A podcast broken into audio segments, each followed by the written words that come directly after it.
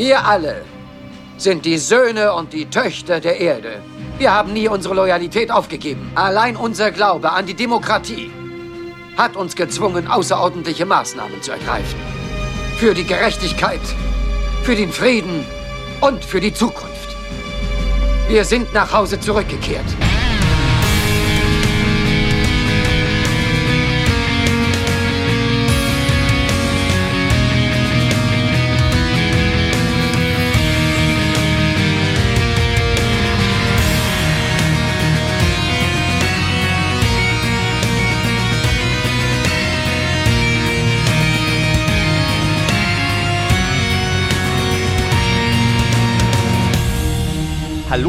Herzlich willkommen zu einer neuen Folge von dem Grauen Rat, dem deutschsprachigen Babylon 5 Podcast, bei dem euch heute zwei Söhne der Erde willkommen heißen, nämlich die da wären der gute Alex. Hallo Alex. Hallo Gregor, grüß dich. Ja, äh, ich freue mich äh, mit dir hier mal wieder in einer kleinen Runde podcasten zu dürfen. Das ist doch sehr lauschig. Ja, und das zu einer total unchristlichen Zeit, weißt du? Allerdings. Haben, also das ist ja hier in, also quasi am helllichten Tag. Ja, ich ja. Die Jalousien gar nicht runtergekriegt, gar nicht weit runter genug gekriegt, hier um das Weltraumfeeling bei mir zu erzeugen.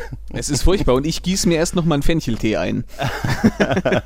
ja, ja, da bin ich bei dir. Ein bisschen grünen Tee. Ja, ich glaube, das werden wir auch brauchen, damit wir nicht zu sehr hochfahren in dieser doch sehr hochspannenden Folge, die wir uns Allerdings. heute ausgesucht haben. Wir nähern uns dem Finale der vierten Staffel, aber noch nicht ganz, nämlich in der 20. Folge der vierten Staffel, die den fantastischen deutschen Titel trägt, Söhne und Töchter der Erde und im Original äh, Avengers Endgame. Äh, Endgame. einfach, einfach nur, nur Endgame. Endgame. Nur the, Endgame, the genau. Original Endgame. Richtig, genau. Zwei Tage vor meinem 17. Geburtstag, am 13. Uh. Oktober 1997, ist die, ist die Folge in den USA rausgekommen und fünf Tage vor meinem 18. Geburtstag, am 10. Oktober 1998 in Deutschland. Das Drehbuch hat JMS geschrieben und die Regie hat der gute John Copeland geführt wir haben eine, ja, wir haben recht hohe Bewertungen. Ne? Wir haben eine D5-Wertung von Mhm. 8,58 und eine P5-Wertung von 9,27.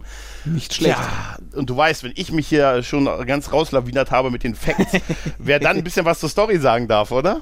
Ja, äh, das bleibt dann wahrscheinlich mal wieder an mir hängen, aber das ist gar nicht so schlimm, weil ich glaube, die Story kann man relativ kurz zusammenfassen. Ähm, man kann im Grunde sagen, dass äh, ja jetzt das Endgame beginnt. also äh, Sheridan schmeißt jetzt alles, was er hat, äh, gegen die Erde direkt, äh, beziehungsweise erstmal noch mit einem Zwischenstopp auf dem Mars, wo man äh, noch dafür sorgt, dass man sämtliche Telepathen, die man da ja schon untergestellt hat, jetzt gut verpackt und auf die ganzen, heimlich auf die ganzen äh, Kampfschiffe der Erdallianz schleust. Ja. Ja, schleust. Schleust. Schleust, also ja. so, so, dass die es nicht mitkriegen, damit jeder schön sein Telepädchen an, äh, an Bord hat und man da äh, die Schiffe sozusagen per Fernsteuerung durch Lüter ausschalten kann. Das klappt auch soweit ganz gut. Dann wird äh, eine ganze Weile äh, geballert und äh, am Ende zeigt sich Präsident Clark als schlechter Verlierer, aber Sheridan und sein alter Kumpel, äh, ein Admiral, der noch äh, da ist und dann im letzten Moment die Seiten wechselt, können den Tag retten. Ja. Der gute Left Court. Ja, ja. Ja. Ja, hast du schön zusammengefasst, wie er Ja, sich ne? dann doch am Ende, der gute Präsident Weiland, den Weg des Führers gegangen ist. Ja. Und, und, ja, ja. Und wir haben noch einen kleinen B-Plot, nämlich die Geschichte um äh, die arme Susan, der es nicht mehr ganz so gut äh, geht, äh, die wir in dieser Folge auch nicht wirklich groß zu sehen bekommen. Aber äh, wir haben die Handlung von dem guten Marcus, der dich dann ein bisschen in die Babylon 5 äh, Logs äh, reinliest und dann feststellt, hey, da war doch mal so ein Gerät, womit man äh, mehr oder weniger Tote vom Leben zum Leben zurückführen konnte, wenn auch für einen Preis und sich an diese Geschichte macht. Äh, da habe ich mir nur bei, bei dem Marcus-Plot habe ich mir aufgeschrieben, Mensch, ist der clever, der wäre der Sherlock Holmes äh, dieses Weltraums auf jeden Fall. Für den paar Hinweise, ne? Gib, Ja, folgende, ja. gib folgende Suchbegriffe ein. Maschine, die unsterblich macht. Ja, wenn man bedenkt, wie lange Google-Suchen normalerweise bei denen dauern. Ja, ja, ja, ja, da ging das relativ schnell. Erinnerst du dich Ja. noch ganz am Anfang in der ersten Staffel, als diese, die- diese Scan der Station nach einem Oh. Peilsignal Oh ja. gefühlt 18 Tage dauerte. Ja, ja. Also das ist, Wo es schneller war, Äh. dass man dann mit Handscannern durchgegangen ist. ja, ja, ja, ja. Und den alten Mann gescannt hat, ob er nicht die junge Frau ist. Ja, ja. ja, ja. Und man darf auch nicht vergessen, dass äh, das legendäre, die legendäre 18-wöchige Evakuierung, die es braucht, bis man die Station leer hat. naja, Aber wir starten eigentlich auch schon recht spektakulär, was man an diese Ja. ganze Folge dran schreiben kann, nämlich wir sind mit einer mit der Flotte auf dem Weg zum Mars im Hyperraum. Die Flotte besteht aus, äh, aus den übergelaufenen Schiffen der Erdallianz, äh, aus halt äh, ja, Minbari, Drasi und was wir da alles haben, Nahenkreuzer. Die ganze Flotte äh, sehen wir da Mhm. und das ist schon ein recht be bedrohlich spektakuläres Bild, finde ich. Ja, absolut. Also das ist eine sehr schöne Anfangssequenz, wo man wirklich diese, diese geballte äh, Flotte sieht und wirklich äh, die unterschiedlichsten Schiffe zusammen. Also da merkt man schon, okay, heute geht's um was.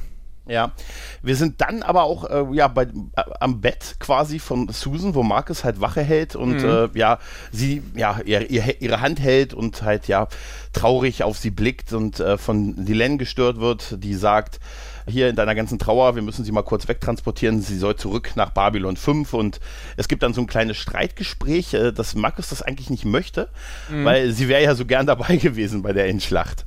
Ja, und ähm, ja, ähm, die Lenz-Argumentation ist, ja, aber bei Babylon 5 kann man ihr ja, wenn überhaupt, dann kann man ihr da noch helfen und, und ihr, ihr, ihre Wünsche erfüllen, was auch immer die sein sollen. Ja, oder, oder zumindest äh, helfen kann man ihr ja nicht mehr wirklich, aber man kann zumindest ihr Ende so angenehm wie möglich machen, was Mhm. man eben äh, im, im Feld, irgendwie im Feldlazarett sozusagen auf, dem, auf der White Star da irgendwie äh, doch eher nur eingeschränkt vermag. Ja, ich glaube, Marcus ist ein bisschen mehr an, den, an dem dran, was, äh, was Ivanova wahrscheinlich sich auch wünschen würde, Ja, äh, wenn sie auch. wach wäre. Dass sie würde nämlich da bleiben wollen, das glaube ich auch. Ja, ja. Ähm, aber äh, Markus kann überzeugt werden und dann wird sie auch schon ähm, ja, wegtransportiert ähm, zu Erde. Äh, Quatsch, zu Babylon 5.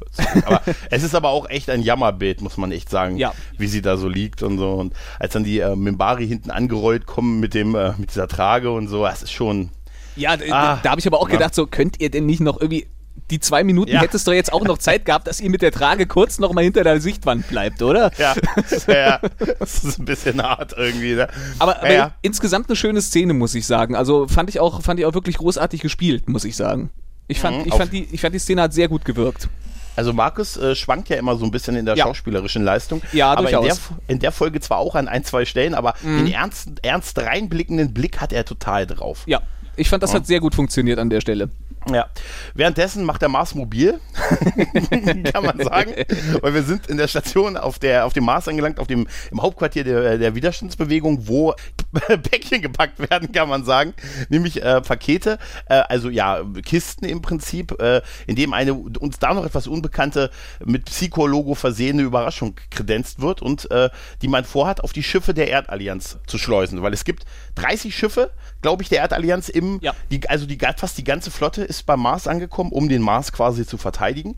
Genau. Und man hat aber die Dame, die man da hat, äh, die äh, ist irgendwie die Schiffsmeisterin oder die Beladequeen oder so. Ja, irg- irgendwie sowas, Hört sich, äh, Beladequeen hört sich falsch an. Logistikoffizierin oder sowas. irgendwie, irgendwie so. Mensch, hätten wir nur Nokia, der könnte uns das mit diesem Continuum erklären. Ja, ja, ja. ja, ja.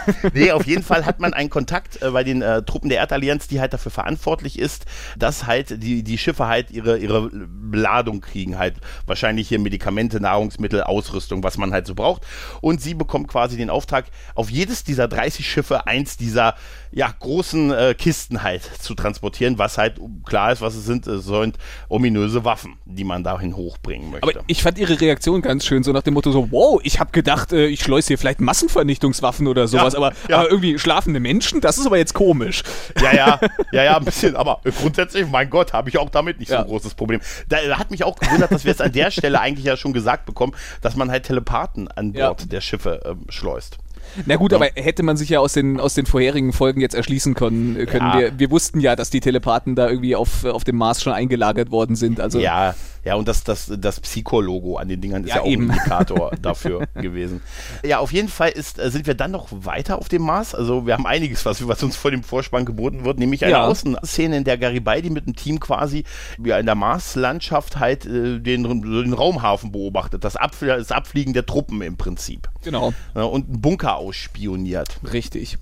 Äh, diese Szenen, ich habe es im Locker's Guide gelesen, diese Szenen sind ein bisschen anders auch gerendert und ge also erstellt worden, weil man jetzt eine andere Firma hatte, als die davor die Mars-Szenen gemacht haben. Ah, okay. Das war, es war so eine, bis dahin war es immer so eine, Inhau also eine äh, outgesourcete Firma, Mhm. die das gemacht hat und da haben sie es irgendwie so ein bisschen selber gemacht und deshalb sieht es wohl auch, äh, also mir ist es nicht groß aufgefallen, aber die Mars-Oberfläche auch ein bisschen anders aus als in den vorangegangenen. Ich fand aber, sie, Ähm, sie, sieht, Szenen. sie sieht nicht wirklich schlecht aus. Also ich muss sagen, Nö. die Szenen, die, die haben mir ganz gut gefallen. Da haben haben wir äh, im Verlauf der Serie schon sehr viel schlechtere CGI-Außensequenzen äh, zu Gesicht bekommen. Also das ja. äh, es, es, hält nicht ganz dem, dem, dem Stand der, der, der Zeit heute äh, ja. stand, aber ich fand vom Angucken her war das durchaus schön.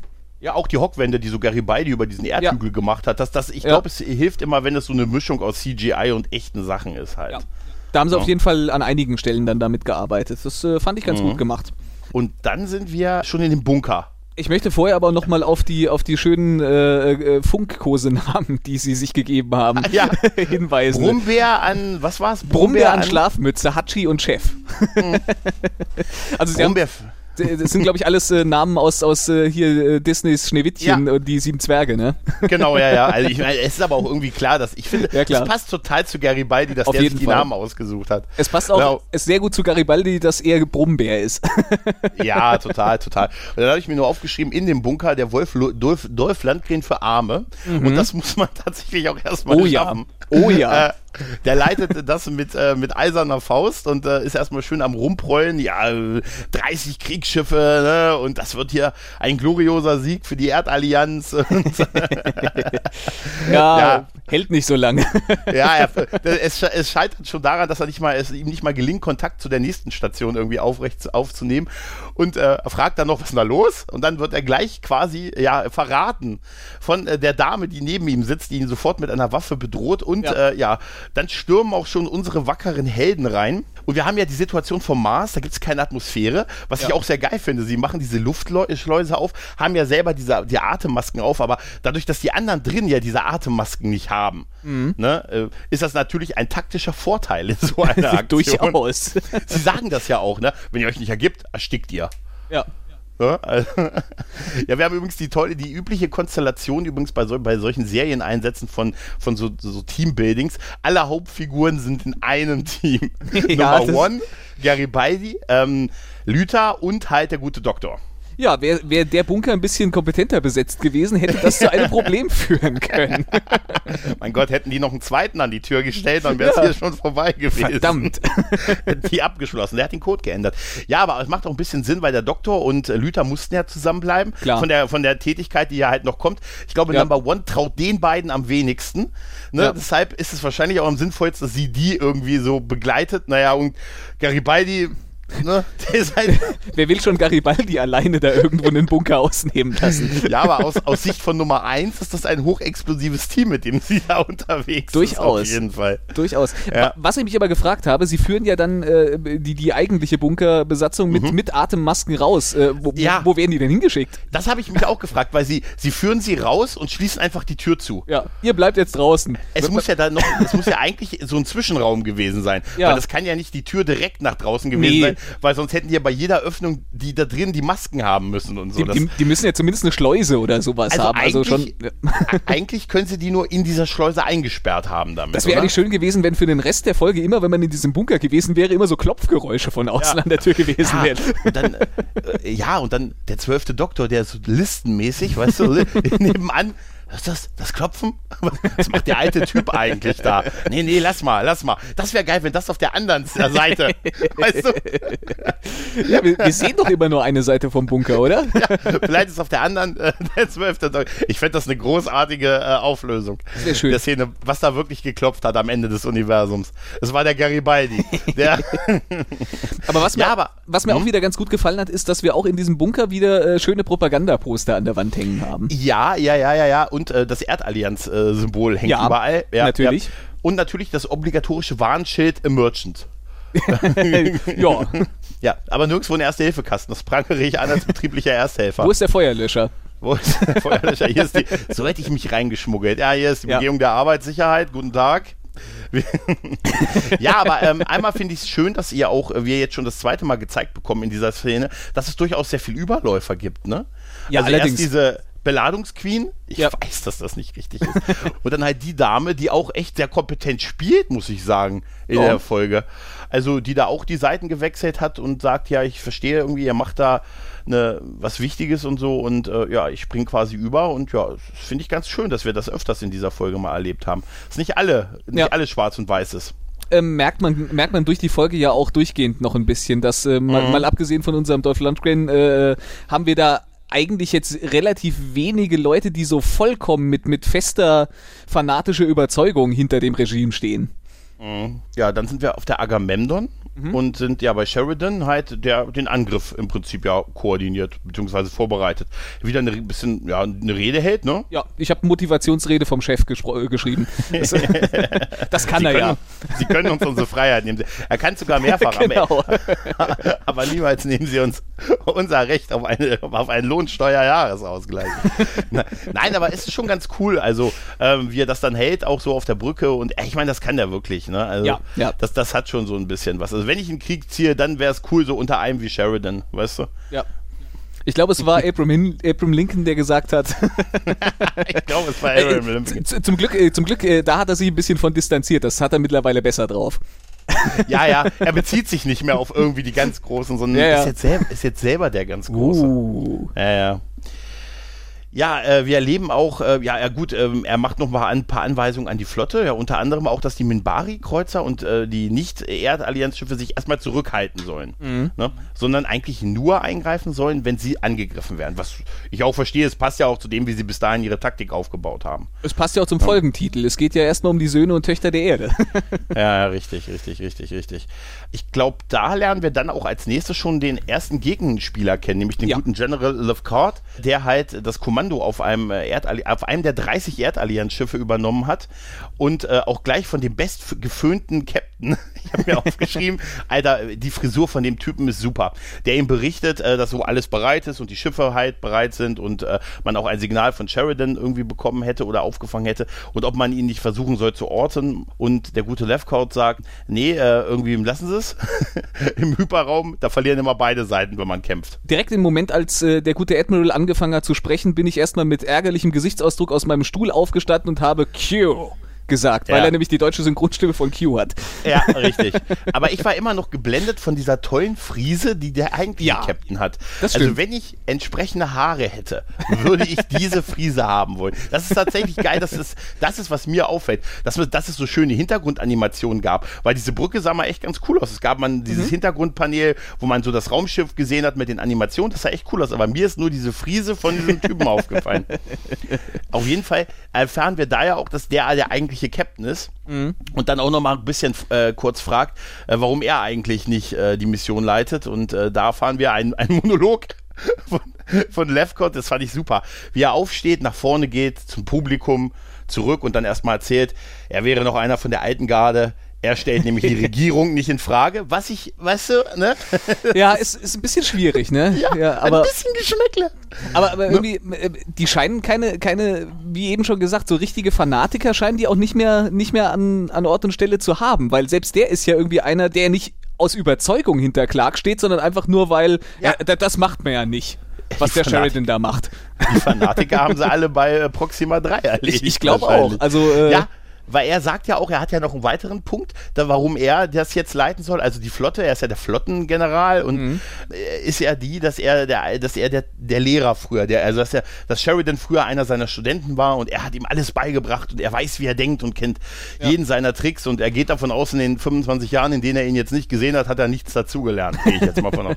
Weil ich finde das immer merkwürdig, wenn Leute Ja, sagen, ja. der Mann hat vor, der Mann ist jetzt um die 50, der war mal mit 14, war er bei mir mal im Mathe-Leistungskurs. Ich weiß, Mhm. wie er denkt. Ja, ich stelle mir auch gerade vor, mein, mein Mathelehrer, als ich 15 war, der, der, der kommt jetzt vorbei und sagt, ich äh, kenne den Mann, ich weiß genau, wie er denkt. oh, das, damit habe ich jetzt aber nicht gerechnet. ja, es ist, es ist halt wieder so dieser Lehrmeister-Schüler-Effekt, den man dann hat.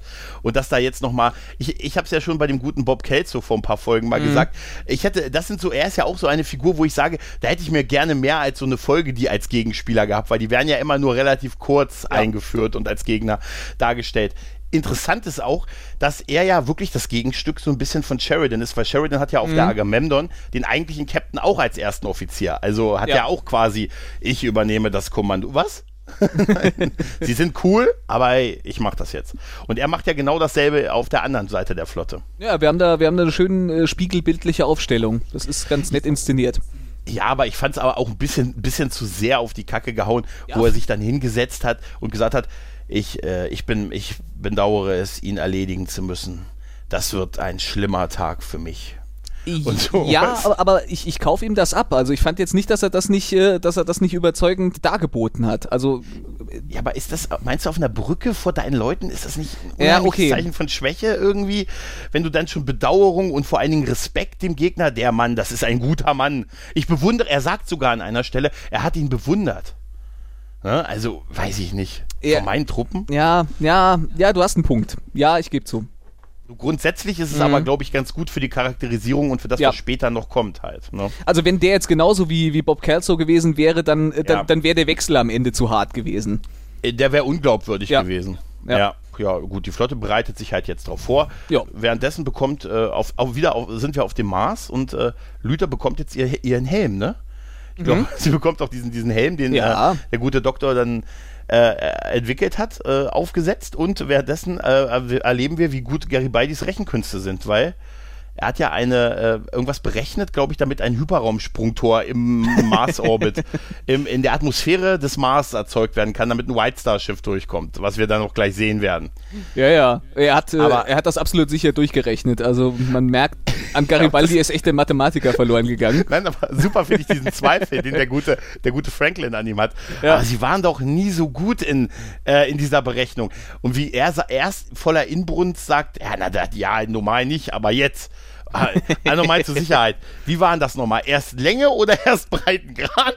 Und da geht das Ding aber auch schon auf und glücklicherweise hat sich Garibaldi nicht verrechnet. Ja, ja, richtig, Gott sei Dank. Aber ich glaube, das ist auch noch, ein- das ist auch noch ein Moment später. Aber vorher sind wir ja auch noch mal auf Ja, der, auf, auf der White Star bei Marcus und äh, Linier. Der lässt den mal- Empathen vor dem Herrn raushängen. Ja, Ich spüre, dass sie an Ivanova denken. Ach nee, mach Dinger. Lin- Ja. Wie kommst du denn da drauf? Also diese ganze Sache, diese ganze Szene ist ehrlich gesagt sehr, sehr merkwürdig. Ja. Dieses, äh, diese Andeutung, die Linier macht, dass es da doch irgendwas, es gibt nichts und erst voll Inbrunst und sie wird sterben und geben sie alle Hoffnung auf, es sei denn, aber nee, das kann ich nicht sagen und so. Also das ist ja nur, Ja. damit man Markus auf die Spur bringt, dass es da vielleicht doch etwas gibt, was vielleicht der guten Susan helfen kann, trotz ihren schweren Verletzungen. Das ist ja alles, für die, was diese Szene da ist, aber ich finde sie merkwürdig mit Linier. Ja, vor allen Dingen ist Lenier hier wieder so derartig unsympathisch. Der, der hat ja teilweise irgendwie fast noch so ein, so ein freches Grinsen irgendwie auf den Lippen, was so vollkommen unangemessen ist. Also äh, weiß ich nicht, ganz, ganz merkwürdige Szene. ich weiß nicht, irgendwie sehr, sehr merkwürdig, aber gut, es musste wahrscheinlich gemacht werden, um den guten Markus einmal wütend zu machen und der ja auch ein paar Punkte hat und sagt, ich meine, hey, was haben wir nicht alles, warum soll ich die Hoffnung aufgeben? Wir haben in den letzten zwei Jahren, ist doch, da hat sich die Hölle zwischen uns auf, unter uns aufgetan und was haben wir, was haben wir nicht alles erlebt, ne? Und Ja. äh, der gute Sheridan ist von den Toten zurückgekommen und solche Geschichten.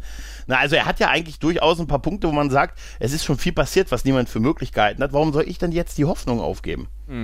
Ne? Also er reagiert auch da deutlich äh, ja, ein bisschen angepisst, wird dann halt aber auch unterbrochen dadurch, dass jetzt der, der Angriffsbefehl im Prinzip gegeben wurde. Ne? Ja.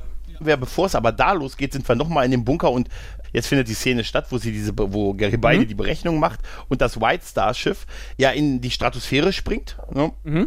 Und ähm, anfängt die, ähm, ja, die, ähm, die Anlagen zu zerstören. Ja. Und das sieht sehr cool aus, finde Das ich. sieht wirklich sehr cool aus. Also äh, Ja. ist auch das erste Mal, dass man so sieht, dass, dass äh, so in einer Planetenatmosphäre da irgendwie die Schiffe da so reinspringen, ne?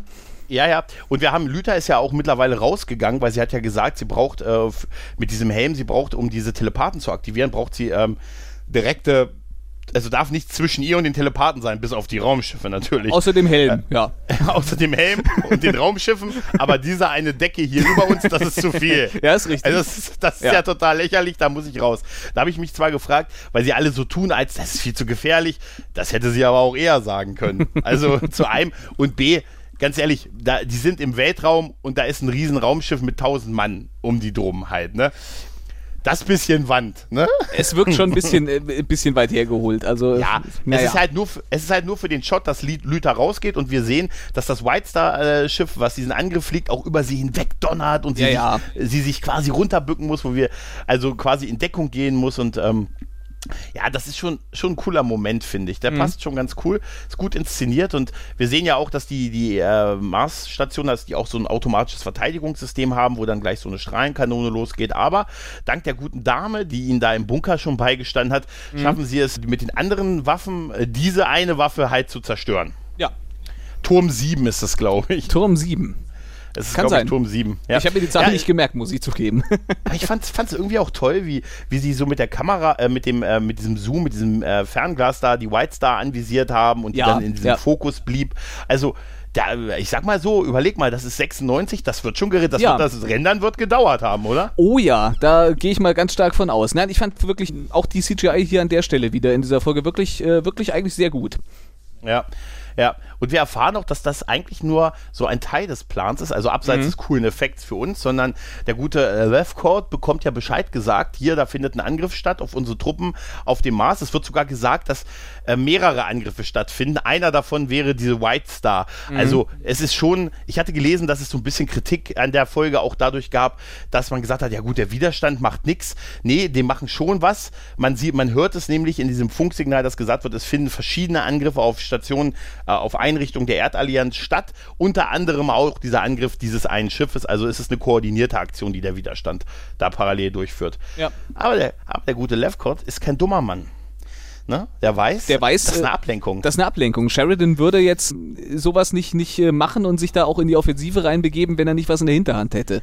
Und, ir Und? irgendwas plant er da noch. Und da muss noch irgendwas sein. Das Genau. kann es nicht gewesen sein. Er Ja. sagt dann auch, nee, äh, wir helfen unseren Truppen nicht, sondern wir bleiben auf äh, Position. Ja.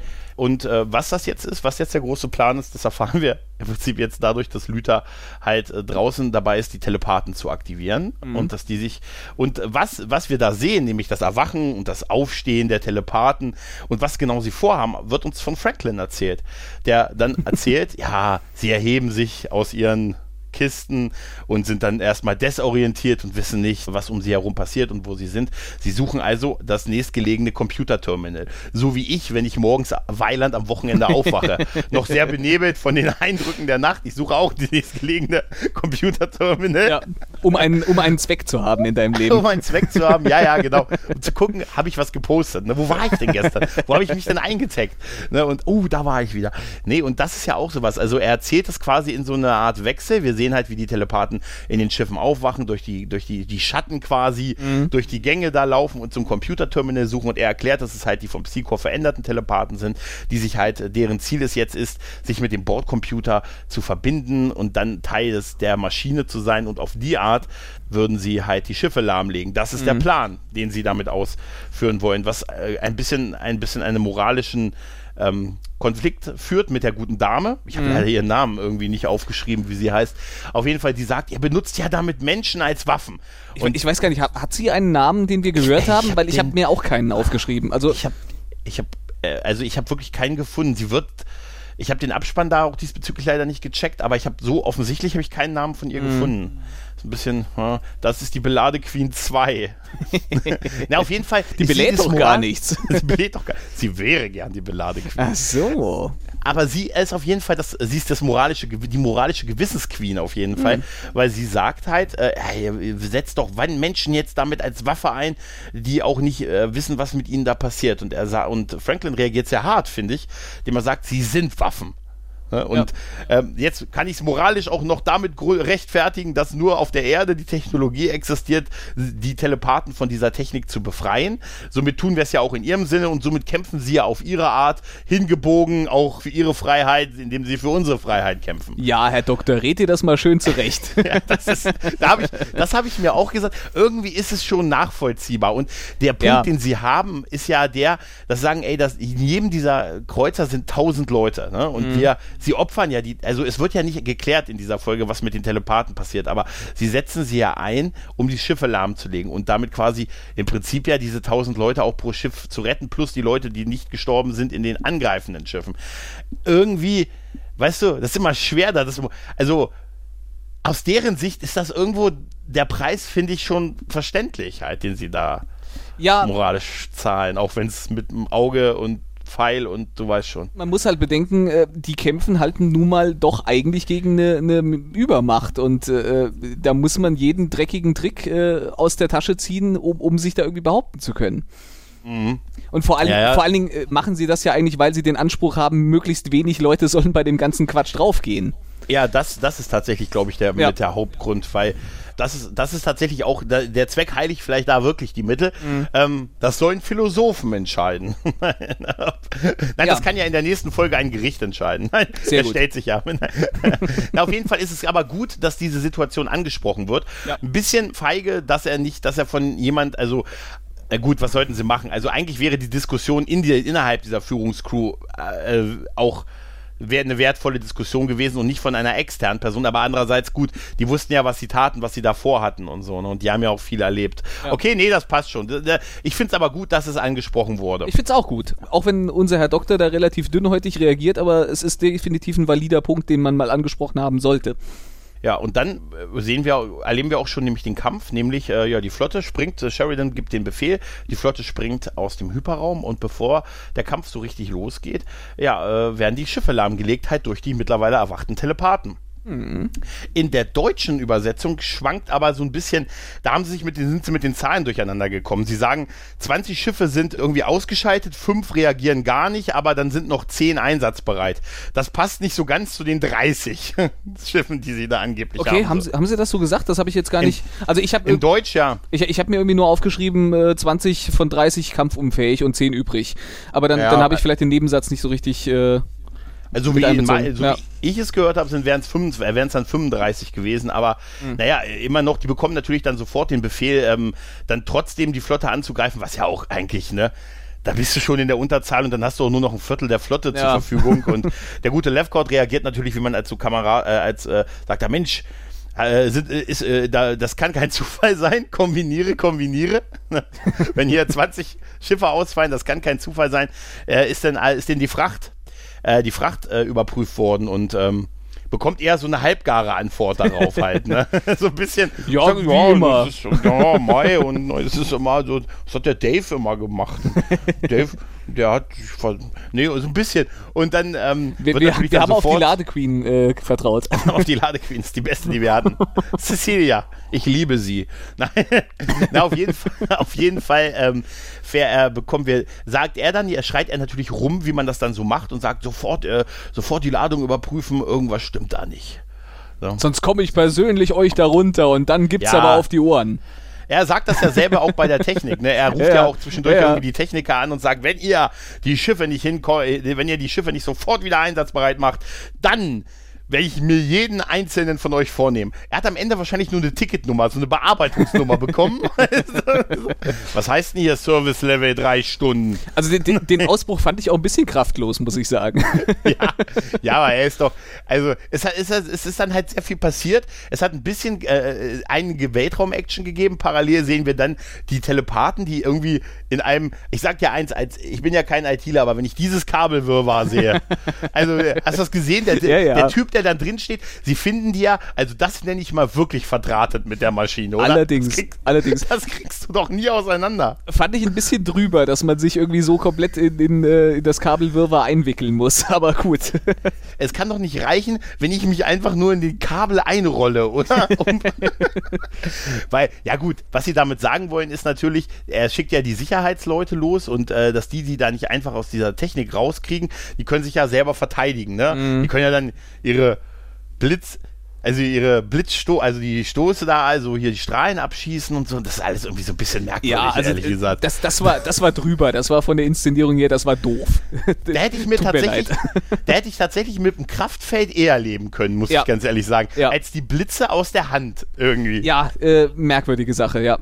Ja, gut, auf jeden Fall hat Sheridan relativ schnell gewonnen halt, ne? Gut, ein Großteil der Schiffe funktioniert nicht, ne? Und äh, ja, er hat im Prinzip relativ schnell die Oberhand gewonnen. Er machte relativ schnell kurzen Prozess. Also mit, mit, den, ja. mit den übrig gebliebenen, äh, weiß ich nicht, fünf bis zehn Schiffen, die es jetzt sind, äh, da, da scheint er keine großen Schwierigkeiten mehr zu haben. Aber ist ja eigentlich auch verständlich, wenn man bedenkt, welchen, ja, ja. welchen technischen Vorsprung die White Stars ja eigentlich auch haben müssten. Und, und die anderen. Äh, nee, die White Stars sind ja noch gar nicht da, oder? Sind es momentan? Doch, doch, die White Doch. Nein, nein, sind doch schon, die White Stars sind auch, sind auch mit dabei. Ich, ich komme immer durcheinander. Sheridan selber ist ja auf der Agamemnon, aber es sind ja auch White Stars da und da sollten sie technisch eigentlich schon in der Lage sein, diesen zehn Schiffen dann doch noch den Arsch zu versohlen. Äh, genau. Richtig, richtig. Ja. Ne, währenddessen ist ja auch, während auf, die ein, auf der einen Seite der Sieg ist, ist auf der anderen Seite immer noch die Nachforschung. Denn Marcus ist mittlerweile sehr misstrauisch geworden, auch äh, natürlich durch die Aussagen von Lenier und äh, mhm. fängt dann an, eine Computer, diese besagte Computerabfrage zu machen machen. Äh, Suche nach den Begriffen äh, Tod, Zerstör Tod, äh, Maschine, Wiederbelebung oder irgendwie sowas. Gefährliche Technologie. Äh, ja, das, das, Art, das, kam, ne? das, kam, an der Stelle ein bisschen plötzlich. Ich habe mir da irgendwie aufgeschrieben, äh, Marcus hat festgestellt, dass er in der Haupthandlung äh, nichts mehr reißen kann und äh, verschwindet jetzt in den B-Plot. Ja, richtig. ich, bin mal, ich bin mal kurz im B-Plot und wenn ich ja. weg bin, ist es ja auch nicht weiter schlimm. Ja, genau. Ja? Interessant ist, dass er, die, dass er die Computerabfrage mit dem Passwort sichern lässt, ohne dass das Passwort gesendet, dass das Passwort gesagt wird und dann später wiederum seine Abfragen überhaupt nicht, also einfach so wieder äh, also gezeigt werden können. Ja? Naja, auf jeden Fall kriegt er dann so ein paar Computerlog-Bücher, äh, Bucheinträge von äh, dem guten Franklin, der halt immer wieder unter anderem auch über eine Verletzung von Markus mhm. berichtet. Und das sind alle Szenen ähm, aus vorangegangenen Folgen halt. Mhm. Und ich glaube, der dritte Eintrag ist es schon, da wird dann halt von dieser Maschine erzählt, mhm. die dann halt die Lebensenergie von, äh, von der einen Person auf die andere Person übertragen kann. Ja. Und äh, dass das bis zu einer kompletten Heilung halt führt, dafür aber die andere Person, wenn, wenn sie die komplette Lebensenergie hat, ähm, stirbt. Und wir mhm. dürfen auch nicht vergessen, dass diese diese Maschine ja ursprünglich als Hinrichtungsmaschine halt mal gedacht wurde, war. Ja. Aber schön, dass all diese Fälle äh, Referenzen geben auf die vorange auf vorangegangene Folgen. Ja, es, es ja. wäre noch schöner gewesen, wenn man das nicht so plakativ auch in dieser Folge so oft wieder rausgekramt hätte. Also ja. gerade am Ende äh, guckt sich ja äh, Franklin irgendwie äh, seine eigenen Aufzeichnungen nochmal an und reagiert so, als würde er die zum ersten Mal sehen. Also ja, ja, die, eine muss, die eine muss er zum ersten Mal gesehen haben, weil den einen Eintrag, den er macht, äh, kann er nicht gemacht haben, weil zu dem Zeitpunkt war er irgendwie auf, selbst, auf seiner Selbstfindungsreise und da war er gar nicht der medizinische Offizier, spielt aber auf eine Verletzung an. Ich glaube, es war die, hier die Grey, äh, hier äh, die Grey 17 Stimmt. Folge. Ja, ja, Stimmt. da war er irgendwie auf dem Selbst und da geht es ja um Marcus Verletzung und die sieht er wahrscheinlich zum ersten Mal von sich, weil die kann er eigentlich damals nicht gemacht haben. Ach Mensch, ne? stimmt. Ja. aber, auch, aber wie, wie, verwir wie verwirrend das wohl war. Sein Vertreter war er. ja gut, aber ansonsten äh, irgendwie schon ist es trotzdem schön gemacht. Ja. Und dass man anscheinend jederzeit Zugang haben kann zu den ähm, also es ist zu diesen Einträgen, zu diesen Daten. Es ist natürlich ein bisschen inkonsistent, weil äh, mal, mal dauert alles irgendwie eine Ewigkeit und mal kriegst du diese Daten, irgendwie kriegst du mal schnell die kompletten Videolog-Einträge äh, zurückgeliefert. Hm. Ja, ja. ja, und dann aber, als er jetzt weiß, da gibt es eine Maschine irgendwo im, äh, wahrscheinlich in dem großen Raum in Babylon 5, im großen Lagerraum. Mhm. Und da er auch Kontakte zu dortigen Ladequeen hat, weiß er, er muss eigentlich nur mit einer White Star äh, zurück nach Babylon 5 fliegen, aber das ist natürlich in so einem Gefecht schwierig. Und deshalb muss er eins machen, er muss den guten äh, Linia loswerden. Und das macht er mit dem ältesten Trick der Welt. Die Len möchte mit dir sprechen, aber persönlich. Und das lässt sie dir von mir ausrichten und du kannst ja, solltest sie auch nicht anrufen. Weil sie geht halt, äh, äh Linier geht halt zu Delenn, die immer noch in diesem, in diesem Kommandoraum steht, wo man so in der Mitte der Schlacht steht, ne? Ja, ja. Das ist schon geil, ne? Dieses, das ist schon echt cool, so in der Mitte der Flotte dann zu stehen und so. Oh, es ist, wenn du erst das mal, hat was. Wenn du erstmal einen schönen Greenscreen hast, dann benutzt du den auch. Ja, ich sag, ich sag dir, wenn wir diese Technologie hätten, wir würden Kämpfe nie wo, von woanders aus mehr leiten. Ja, das stimmt. Hört auf zu sterben, ihr Feiglinge. ja, auf jeden Fall kommt Lanier zu Dylan und sagt, was wollen Sie denn? Oder was willst du denn? Und sie, was? Wieso? Ich wollte doch gar nichts. Und naja, dann merken sie, okay, das war, oh. der, das war ein Trick von dem, die B-Handlung. Ja. Die B-Handlung trennt sich jetzt von der A-Handlung. Ja. Indem das, äh, die White Star unter Markus zurück nach Babylon 5 fliegt. Und das, ja, das und, wird jetzt direkt auch äh, Sheridan aufge, aufgetischt, aber äh, Sheridan hat keine Zeit dafür, weil der hat eine A-Handlung zu führen. Er hat eine A-Handlung. Tatsächlich könnte man das so sagen. Ey, ist übrigens ein super Folgentitel. Ich, ich habe hier eine A-Handlung zu führen. Das ist super. Ja, A-Handlung und B-Handlung der Erde. Ja. Ganz genau, sowas in der Art. Auf jeden Fall ist das großartig, weil äh, er bekommt dann halt äh, gesagt, ja, hier, äh, Markus ist weg und schalte dich mal auf Headset. Schalte mich mal auf Headset. Er, er guckt dann auch so zurück, mhm. weil unser, sein erster Offizier, aka der eigentliche Captain Agamemnon, guckt ihn auch so ganz komisch an, da in dem Moment. Ist, das denn, der, vor? ist das denn jetzt die richtige ne? Zeit für ein Privatgespräch mit der Alten? Wird das, ein, wird das auf einen Nuna hinausführen? Ne? Hm. Nochmal kurz vor der Schlacht. Ne? Nein, äh, er bekommt da, also wir erfahren ja nicht genau, was er äh, gesagt bekommt, aber wir können es ja schon aus seiner seiner aus der B-Handlung ableiten, dass Markus von der ähm, davon erfahren hat und dass er Susan äh, in irgendeiner Form das Leben halt dadurch retten, also das Leben retten möchte und auf dem Weg zurück ist. Und dann passiert etwas, was ich sehr merkwürdig finde. Es heißt nur, wir müssen jetzt entweder abbrechen oder können wir es nie wieder starten oder wir greifen jetzt die Erde an. Ich meine, die Option, ein Schiff, der, also es ist ja jetzt vom, da haben sie sich das alles so hingebogen. Sie sagen, es gibt einen Störsender auf dem Mars, der die Kommunikation verhindert. Sie können also Babylon 5 mhm. nicht erreichen aus diesem Sektor, in dem sie jetzt sind. Ja. Sie können auch Marcus aber auch kein zweites Schiff hinterher schieben, weil er ja jedes Schiff für die Schlacht braucht. Ey, er hat aber eigentlich eine echt große Flotte und natürlich auch noch die Flotte der Außerirdischen in der Hinterhand. Für den Fall, dass es noch Probleme gibt. Ich meine, ein Schiff Weißt du? Ein Schiff Nein. hätte er noch. Du siehst doch, ne? es wird nachher noch kritisch. Also es kommt auf jedes Schiff an, das geht nicht. Also, äh, Entschuldigung, ja, da muss, da muss absolute äh, Plottrennung herrschen. Ja, es geht ja sogar so weit, dass ich habe mir aufgeschrieben, dieser Störsender auf dem Mars, man sollte die, die den gebaut haben, die sollte man sofort befördern, weil später, als sie dann bei der Erde auch also mit mhm. der Erde wieder zusammen sind, auch da gelingt es denen ja noch nicht, diesen Störsender wieder auszuschalten. Ja, das stimmt. Das ist ja ein Ding für die Ewigkeit anscheinend. Absolut, absolut. Naja, auf jeden Fall sagt dann halt äh, Sheridan, wie du schon sagtest, ich habe hier eine A-Handlung zu führen. ähm, ja, wir greifen an und äh, ja, man landet dann halt quasi über der Erde und es steht einer großen äh, Anzahl an ja, äh, Weltraumkampfstationen gegenüber. Ne? Also so, ja, hier so schon Weiland das Dominion mhm. nutzte diese äh, Abschussstation, die halt also das planetare Verteidigungsschild der Erde. Ja. Ne? Da habe ich mir aufgeschrieben, hätten die Star Wars-Macher das gemacht, dann wäre die externe Energiequelle auf dem Mond. Wahrscheinlich. Und man hätte den nur angehalten nur, und dann wäre alles vorbei gewesen. Aber die haben, die, Erd, die Macher von der Erdallianz sind da anscheinend cleverer und haben halt da witzigerweise Raketen, da musste ich ein bisschen lachen, ehrlich gesagt, dass die Dinger wirklich Raketen auch abschießen. Ja, und zwar was für eine Menge Raketen, wo man sich fragt, wo sind diese ganzen Raketen gelagert in diesen ja. Dingern? Ja, hintereinander vor allen ja. Dingen, ne? Das ist, ja, ja. Also, naja, vorher gibt es halt noch die Aufgaberede an, an Sheridan, der sagt, wir sind nicht hier als Eroberer, sondern wir sind ähm, der Demokratie verpflichtet. Wir sind Söhne und Töchter, also mehr Söhne, denn ich habe hier nicht viel, er dreht, dreht sich um, offensichtlich mehr Söhne. Nein, wir sind Söhne und Töchterinnen oder Söhninnen Söhne, Töchter, Erde. diverse der Erde, ja. Ja, wäre geil, wenn immer noch einer gesagt hätte, und Roboter, ja, ja, und, und Roboter auch, und Androiden. Ja, ja, das sollte man nicht Sind vergessen. Sind das nicht Roboter? Sind das nicht? Diese Diskussion führen wir nachher. ähm, nein, aber die Rede, muss ich sagen, fand ich sehr, sehr gut. Ja. Die Flotte hat ihn gehört und halt die, die, die Regierung und quasi hat sich halt irgendwie auf den Hauptkanal der Erde entscheiden lassen. Meine RTL, direkt zu Sheridan jetzt. und, ähm, und hat dann halt diese Rede gehalten mit der, Demo äh, mit der Demokratie und dass, er das, dass man das macht, um die Rechte zu verteidigen. Und, mhm. und das ist eigentlich, äh, so wie er das macht, mal wieder, also er hat mittlerweile den Höhepunkt seiner Redenrederei auf jeden Fall erreicht. Auf jeden Fall. Währenddessen gibt auch schon an, erschüttert dieser Worte, sehen wir den guten Clark. Ja, der nimmt die ganze Sache gelassen, würde ich sagen. Ja, der macht noch schnell seinen Papierkram fertig. Ja. Ne, sein Pap ne, und drückt noch ein paar Knöpfchen und, sag, sagt, und dann äh, sagt er, Tagwerk ist vollbracht und äh, ja, äh, schießt sich in den Kopf. Ja.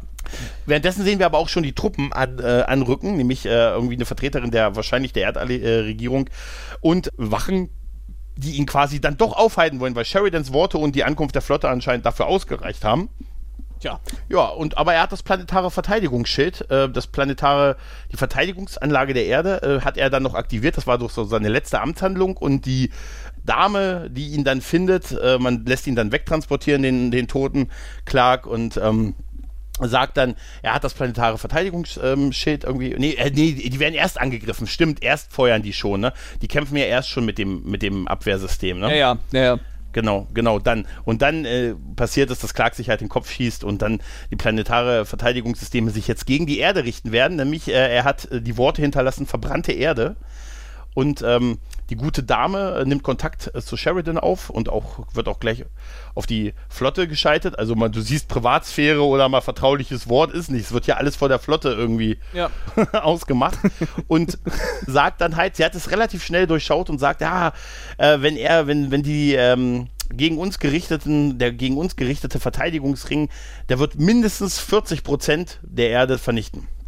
Also sie hat das schon relativ genau ausgerechnet. Das ist Wahrscheinlich schon, mit, ja. der, mit demselben Schar Zahlenschieber, den Garibaldi hatte, um diesen Vektor zu berechnen. Hat sie. Das ist aber Und auch ein Zahlenschieber, immer. Ja, das ist aber auch vier- 40 Prozent. Und die Worte verbrannte Erde sind wahrscheinlich auch ein Indiz dafür gewesen, was er vorhat. Auf jeden Fall. Ach, weiß ich äh, nicht. und- Also ich, äh, me- me- meinst du, das war ein Indiz? Ich kann mir nicht Ja, vorstellen, ja, dass das irgendwas zu bedeuten hat. Ja, so, ein- so ein bisschen. Äh, auf jeden Fall, ja, auf, auf jeden Fall richten sich natürlich die Waffen dann sofort auf die Erde. Sie drehen sich halt um und geben, aber Gott sei Dank haben wir noch 10 Minuten Zeit, hören wir. Das fand ich, ein- das fand ich ein bisschen irritierend, dass es noch so, Glück so gehabt. 10, 10 Minuten. Das kann wie ein ganzes Leben sein. Kann, 10 kann ja noch alles passieren. Ja, auf jeden Fall äh, wird äh, Sheridan somit quasi natürlich offiziell jetzt von dieser Dame um Hilfe gebeten. Äh, vernichten sie halt der, den Verteidigungsschild, weil sonst wird die Erde vernichtet. Und Sheridan tut natürlich das und bittet aber auch, äh, weil er auch erkennt, dass es ein sehr großer Verteidigungsring ist, auch sofort bei, äh, sagt er zu Dylan, hey Dylan, äh, wenn du noch ein paar Waffen übrig hast, wir könnten dich gebrauchen Ja. die auch sofort mit dazu springt und somit schießt die ganze Flotte gegen die ja, gegen den Verteidigungsring, der sich sehr gut hält, muss man tatsächlich sagen. Das stimmt. Dafür, dass da diese Riesenflotte irgendwie anscheinend, die haben zehn Minuten Zeit, das zu zerstören und geraten dennoch in Zeitnot, obwohl sie ähm, die mit der Flotte, mit Centauri, mit Nahn, mit äh, ne, Minbari und dann noch ihre Schiffe und die White Stars und das äh, alles, was sie vorhin, trotzdem gelingt es denen weiter, ähm, ja, durchaus erst nochmal standzuhalten. Ja. Ja, und das führt dann auch zu einem heroischen Moment, wo dann noch quasi die letzte Station da ist und die Agamemnon, mittlerweile schwer getroffen, ist das, und halte ich fest, es ist das einzige Schiff in Reichweite. Verdammt.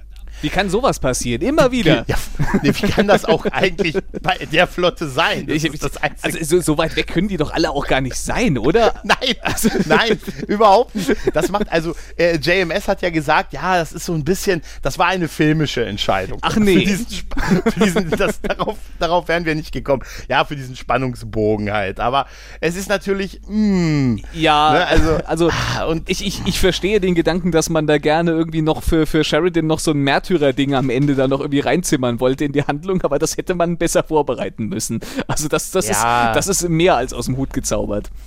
Ja, und dann, dann kommt auch noch einfach dazu diese ganze, dieser ganze Moment mit, äh, ja, unsere Waffen funktionieren auch nicht mehr. Jetzt, was, was sollen wir machen? Ja. Rammgeschwindigkeit. also Sheridan ist bereit, sich, sein Schiff, er hat sich mit einem entsprechenden Blick versichert, dass die gesamte Mannschaft auch bereit ist zu sterben. Ja. Und äh, ja, Der ist er bereit zu sterben, der auch. Der, ja, der guckt ein bisschen misstrauisch, egal, los. Wer mir nicht in Latein widerspricht, ist bereit zu sterben. Was? Was hat er gesagt? Weiß einer, was auf Lateinisch bedeutet? Ich habe noch einen Urlaub gebucht. Nein, auf jeden Fall. Ja, es ist halt pathetisch, my ass halt, ne? Ja. Dass er dann, dass sie dann sagen, okay, wir sind das einzige Schiff in der Reichweite der riesigen Flotte und wir haben nicht Waffen, wir haben keine Waffen, wir rammen das Ding jetzt und Ja. fliegen halt drauf zu und man denkt so, okay, welches Schiff wird jetzt von der Seite kommen? Äh, ich, hätte, ich hätte ja im Leben eigentlich nicht damit gerechnet, was jetzt passiert, äh, nämlich dass der gute, der gute, der gute Lefcourt plötzlich auftaucht mit seinem Schiff und sagt, hey, Captain, keine Sorge, wir kümmern uns darum. Und äh, ja, diese Plattform auch wegschießt, äh, was aber trotzdem noch zu einem Schreck Schreckmoment führt, weil die Explosion, dahinter sieht man die Agamemnon und es sieht einen Moment lang aus, als wenn die Agamemnon in dieser Explosion mit aufgeht. Ja, aber jetzt mal, Und- mal ganz im Ernst. Also diese, diese Explosion, also das hat doch nur jetzt wirklich keiner mehr geglaubt. Also das, das war doch, äh, Ja, wenn das vorher, aber es soll wenn diesen das, Effekt Ja, haben. natürlich soll es diesen Effekt haben, aber den hat es nicht. Wenn das vorher schon zu viel drüber war, dann äh, ist das jetzt erst recht zu viel drüber. Also ich habe da, ich hab da so viele Fragen. Allein schon dieser Shot dann auf die Len, ne, die dann, ne, so, also genau das. Also es, keiner hat doch da in dem Moment noch geglaubt, dass Sheridan in irgendeiner Form stirbt halt. Ne? Nein. Dann, dann dieses Auftauchen von Lefcott. Äh, was, was heißt das denn? Also hat er sein Schiff wieder flott gekriegt? Die haben also anscheinend die Schiffe da einfach zurückgelassen, Ja. haben sie nicht, haben sie nicht festgesetzt. Okay, es sind viele Leute in der Mannschaft. Die haben sie einfach da zurückgelassen oder, oder wenn nicht, wie, wie kam er dann plötzlich mit seinem Schiff an? Dann wird ja wahrscheinlich seine Mission gewesen sein, dass er eigentlich helfen wollte, aber der Erde helfen wollte und nicht Sheridan. Aber gut, er hat sich dann anders entschieden, weil ja die Erdalliierte, die Regierung ja jetzt Sheridan um Hilfe gebeten hat. Ja. Damit hat er wahrscheinlich den Change gemacht halt, ne, aber wie er da hinkam, das war einfach, glaube ich, nur noch mal, also um, einfach für diesen Schüler-Lehrer-Moment halt, ne? Ja, aber äh, vollkommen schlecht vorbereitet und irgendwie einfach äh, äh in your face äh, äh dann irgendwie hingestellt. Also, nee. Ja, die 45 nee. Schiffe, die um die herum waren, die hatten keine Zeit. Ja, das, die konnten gerade also nicht, aber. Bullshit. ja, ja, ja, ja, das ist es muss, leider. Muss man leider sagen. ja, richtig.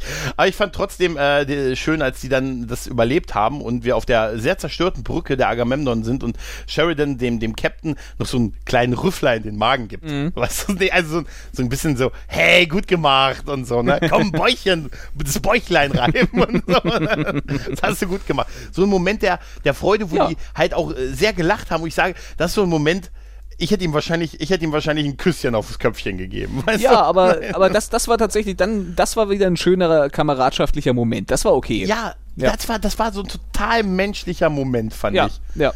Ne? Ein Küsschen wäre super gewesen. Komm. Mm, Nur ein Mann weiß, was einem Mann wirklich gefällt. Nein, aber wenn ich gesagt habe, oh John. ich, ich, heiße auch John. Nein, aber ähm, ja, dann äh, gibt es halt noch diesen Komment äh, die Sache mit, mit Lefcott, äh, das Gespräch, wo halt nochmal so ein bisschen gegenseitige Respektsbezeugung und hey, guter Gegner und danke. Aber du weißt, dass du dich jetzt noch Jetzt geht's in den Knast.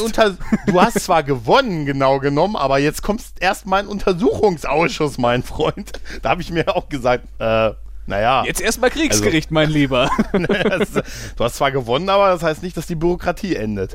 genau. Äh, ja. Hat, äh, ja gut, er hat ja dann quasi gesagt, äh, dass er sich auch der Gerichtbarkeit äh, der, der Erde quasi auch unterstellt und mhm. alles. Ne? Und das, ihm ging es halt darum, das äh, Regime Clark halt wegzukriegen halt. Ne? Also im Prinzip in erster Linie President Clark, der ja. sich halt, äh, ja, ja, und das hat er ja geschafft. Es gab ja übrigens, ähm, ich habe das mal nachgelesen, tatsächlich mhm. viel Kritik oder zumindest Anmerkung, dass es, äh, viele es schade fanden, dass Clark nicht noch irgendeine Rede gehalten hat oder so. Weil er ist ja nun mal der Stille ja. anscheinend. Also Clark ist insgesamt sehr still geblieben, ja. Das stimmt. Ja, tatsächlich. tatsächlich. Das, was, was mir von ihm am meisten hängen bleibt, ist dieses durchgestrichene Bild, was wir beim, ja, bei der Stimme, der Stimme des, des Widerstands, ja. Stimme des Widerstands an der Decke haben. Ah. Ja, ja, aber ähm, da hat JMS zugesagt, dass er gesagt hätte, egal was, er, er, hat immer durch seine Offiziere mehr oder weniger gesprochen, also so der fanatische Teil. Ähm, die haben im Prinzip so die Botschaft von Clark mehr verbreitet und hätte er Clark da noch reden lassen oder irgend so eine halbgare äh, Entschuldigung nee. oder eine halbgare Rechtfertigung machen, hätte er das die Figur einfach viel kleiner gemacht. Ich, äh, ich glaube, das finde ich auch gut. Ich finde das als Stilmittel, glaube ich, gut, dass wir Clark selber tatsächlich nie so wirklich kennengelernt haben. Dadurch bleibt er, bleibt er so ein bisschen äh, ähm, beliebig einsetzbar. Also das, das, könnte, das könnte ein Typ wie, wie, wie ein Donald Trump sein, das könnte aber auch eine ganz andere Art von Politiker sein. Äh, und, und ich mhm. finde das, glaube ich, ich finde das gerade eigentlich einen ganz guten Zug, dass man gesagt hat, man, man stellt den jetzt nicht in, in allen Facetten dar.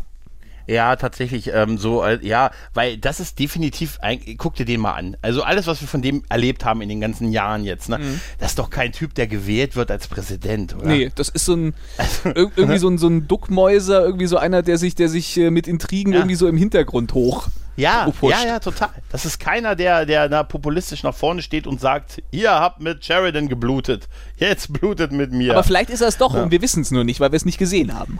ja, aber vielleicht ist es wirklich ganz gut, dass wir es nicht wissen. Ja. Was wir auf jeden Fall wissen, ist, dass äh, das gute Interstellar Network wieder am Start ist und ja. auch die äh, Sprecherin wieder da ist, die wir vor einem Jahr das letzte Mal gesehen haben, als äh, der Radiosender von den Erdallianz-Truppen, ja. Äh, der Radiosender, der Sender von den Erdallianz-Truppen äh, übernommen wurde und wir dann diese andere furchtbare Sprecherin bekommen haben, die immer dieses Grinsen drauf hatte, wenn sie gesagt hat, und das ist ein guter Tag für Präsident Clark. Ja. Weißt du? Und das ist tatsächlich auch die Schauspielerin, mhm. die damals noch äh, für, für die ISN News gemacht hat und ähm, die auch wirklich da so, ja, sie ist gerade aus dem Knast quasi zurück und in Tränen ausbricht und sagt, wir durften ein Jahr nicht frei senden und pipapo und Wobei ich mich aber schon gefragt hatte, hätte man der guten Frau nicht vielleicht noch mal irgendwie ein halbes Jahr äh, psychologische Hilfe zur Seite stellen können, bevor ja. man sie wieder vor die Kamera stellt. Da habe ich, das ist tatsächlich eine Anspielung auf äh, den Zusammenbruch der Sowjetunion okay. gewesen. Tatsächlich, weil da sind auch äh, zum Ende hin oder in der Sowjetunion viele Journalisten verhaftet und eingeknastet worden. Ah, okay. Und als die dann äh, die Sowjetunion quasi beendet wurde und äh, sind diese Journalisten teilweise nur Stunden nach ihrer Freilassung wieder auf dem Sender gewesen, um halt quasi ihre Botschaft Botschaft oder das, Okay. was ihnen passiert ist, zu berichten.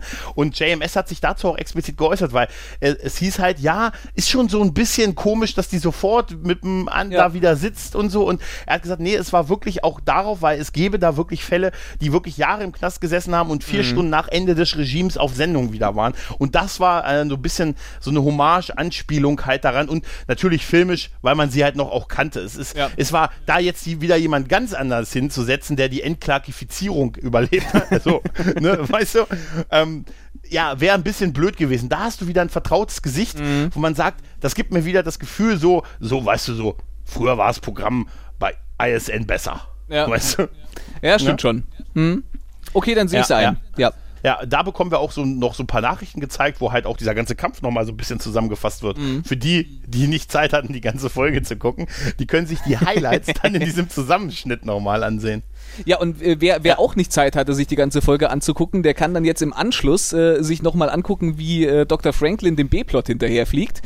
Das und, ist auch und sich, super. sich dann auch nochmal die Zusammenfassung des bisherigen äh, B-Plottes äh, nochmal auf der Kamera durchguckt.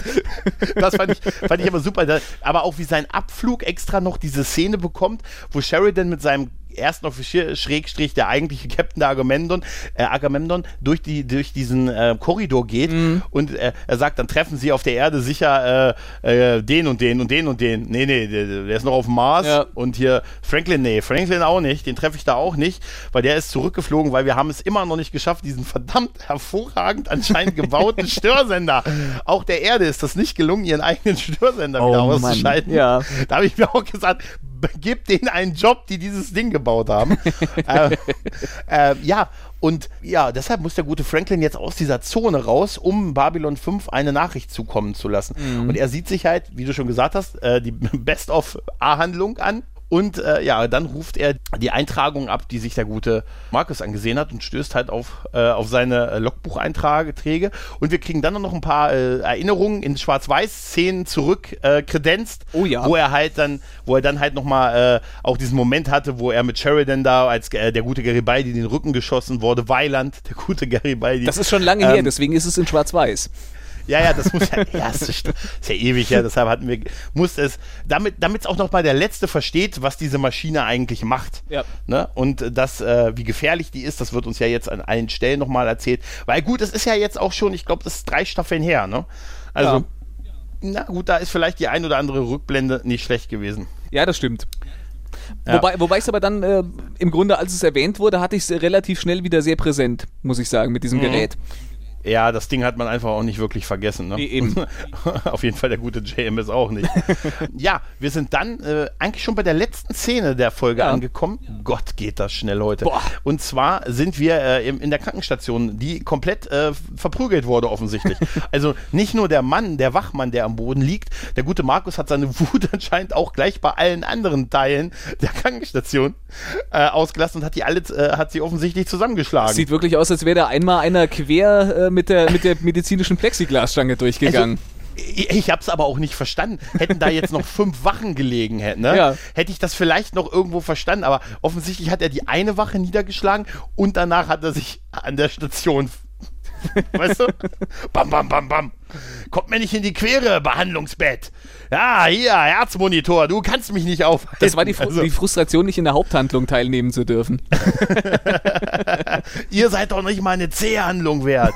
ne? ja, also ich, ich muss sagen, ich fand das so ein bisschen irritierend, weil es irgendwie für mich keinen Sinn gegeben hat. Das Ja. hätte eher Sinn gegeben, wenn da zwei, drei Wachen irgendwie auf dem Boden gelegen haben, hätten, aber na gut, auf jeden Fall ja, sehen wir auf die Art nochmal eine Kamerafahrt durch die Krankenstation, die dann halt bei dem Bett endet, wo die gute ähm, Susan liegt, wir sehen die Maschine, wir sehen ähm, den guten Markus, der, der über sie kauert äh, und ihr quasi die, ähm, ja, mit ihr verbunden ist und seine Lebensenergie ihr äh, gibt und dann so im, im Wegdösen äh, quasi ihr noch sagt, ich liebe dich Und- im Sadi. Und dann friedlich, ja, und dann friedlich entschlummert sozusagen.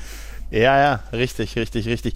Mein Gott, Ui. hoffentlich, ich sage dir eins, hoffentlich wird diese Beziehung ewig halten. also, Ja, bestimmt. Also beste Voraussetzung. Die darf nie enden, weil guck mal, was der alles für die Frau getan hat. Meine Güte. Ja, meine Güte. Tja. ah, aber weißt du, wen ich, äh, wen ich an, äh, wer, wer ein, der Einzige war, der mir gefehlt hat in dieser Folge? Ähm, nee, weiß ich nicht. Sag doch mal wer. Ich würde sagen, der Mann, der uns unser Bewertungssystem jetzt erklärt. Ach, der. Sehen Sie, wir Centauri haben sechs. Äh, und jede Zahl steht für ein bestimmtes Niveau von Intimität und Lust. Also es beginnt bei eins und das ist, na ja, ja, ja. Dann kommt zwei und wenn man fünf erreicht hat, dann... Ja, ja, schon gut, Wirr, ich habe verstanden, alles klar. Alex, willst du anfangen, dieses schwere Erbe der Bewertung bei dieser Folge auszuführen? Puh, ja, es ist äh, wirklich nicht ganz einfach. Also ich äh, kann durchaus die hohen Bewertungen, die in der D5 und der P5-Wertung vergeben wurden, äh, verstehen.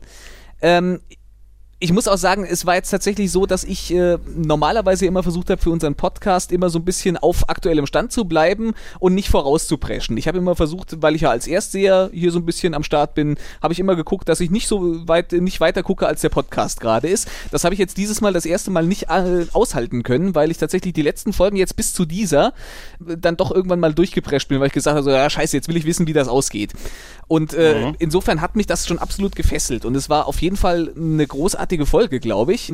Auch wenn sie ein paar Macken hatte und auch wenn ich gerade finde, dass das Ende ein bisschen überhastet ist vielleicht äh, und, und so ein bisschen zusammengepopelt und naja, Behandlung war auch irgendwie ein bisschen reingepopelt, aber ja, ich gebe trotzdem äh, unterm Strich, glaube ich, ich, ich, bin, ich bin sehr spendabel, ich gebe jetzt fünfeinhalb. Mhm.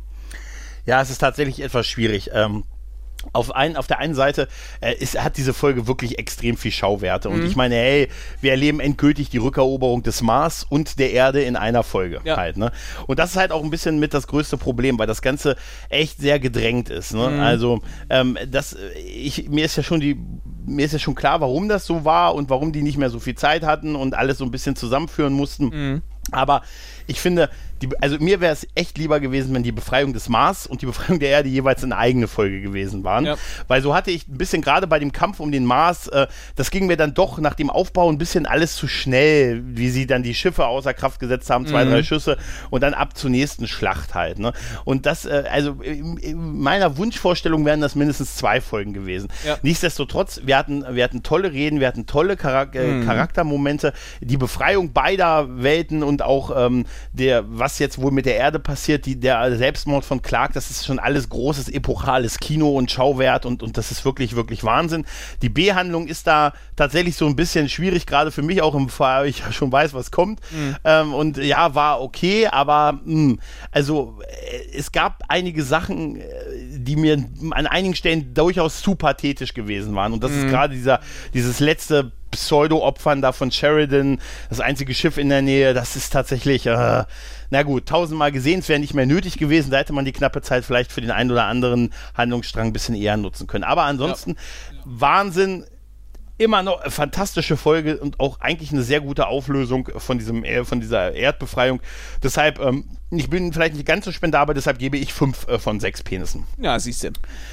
Ja, siehst du. Ja. Wunderbar. Äh, haben wir noch irgendwas Besonderes? Hast du noch irgendwelche Fun Facts oder so, was du noch, was du noch raushauen ähm, möchtest? Ich, ich könnte noch mal darauf hinweisen, dass mir die, die gute Dame, die am Ende als äh, Senatorin den toten, den toten Clark sozusagen äh, wegschaffen lässt, äh, die, die kam mir sehr bekannt vor und ich habe dann noch mal nachgeschlagen. Sie war die Romulanerin äh, Commander Toreth in äh, der äh, TNG-Folge, in der Counselor Troy äh, als, als äh, romulanische Talgiar-Agentin auf einem Warbird äh, unterwegs ah, ist. Sie war die Kapitänin von diesem Warbird.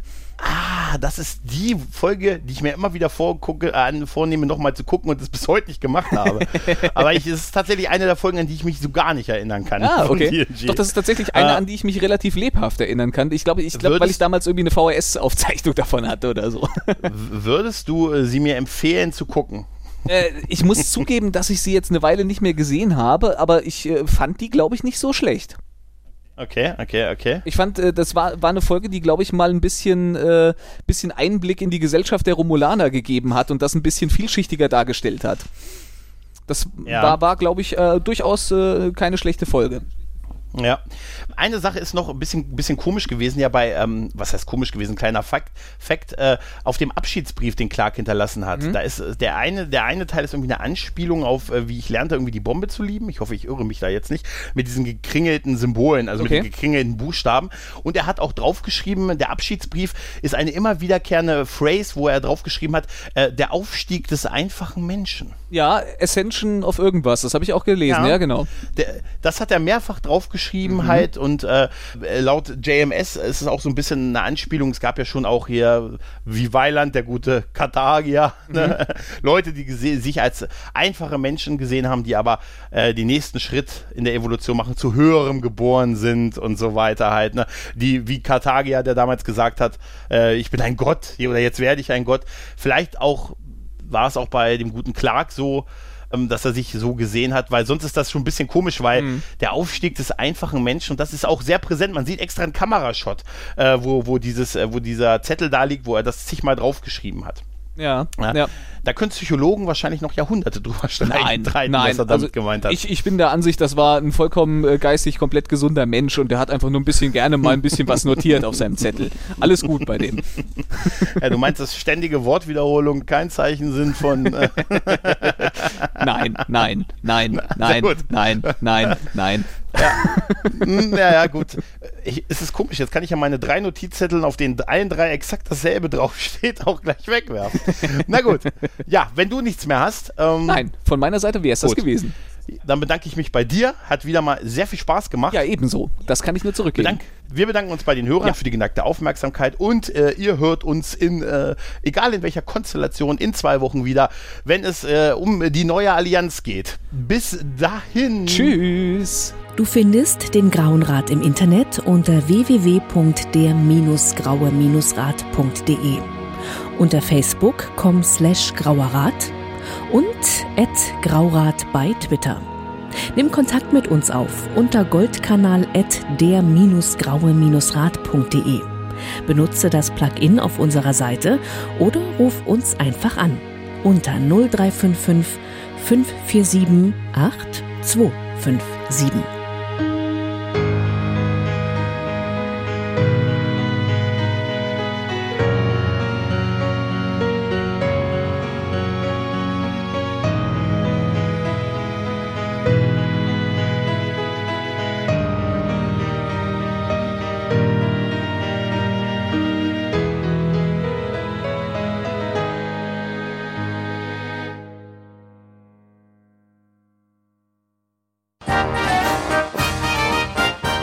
Produktion des Podcast Imperiums.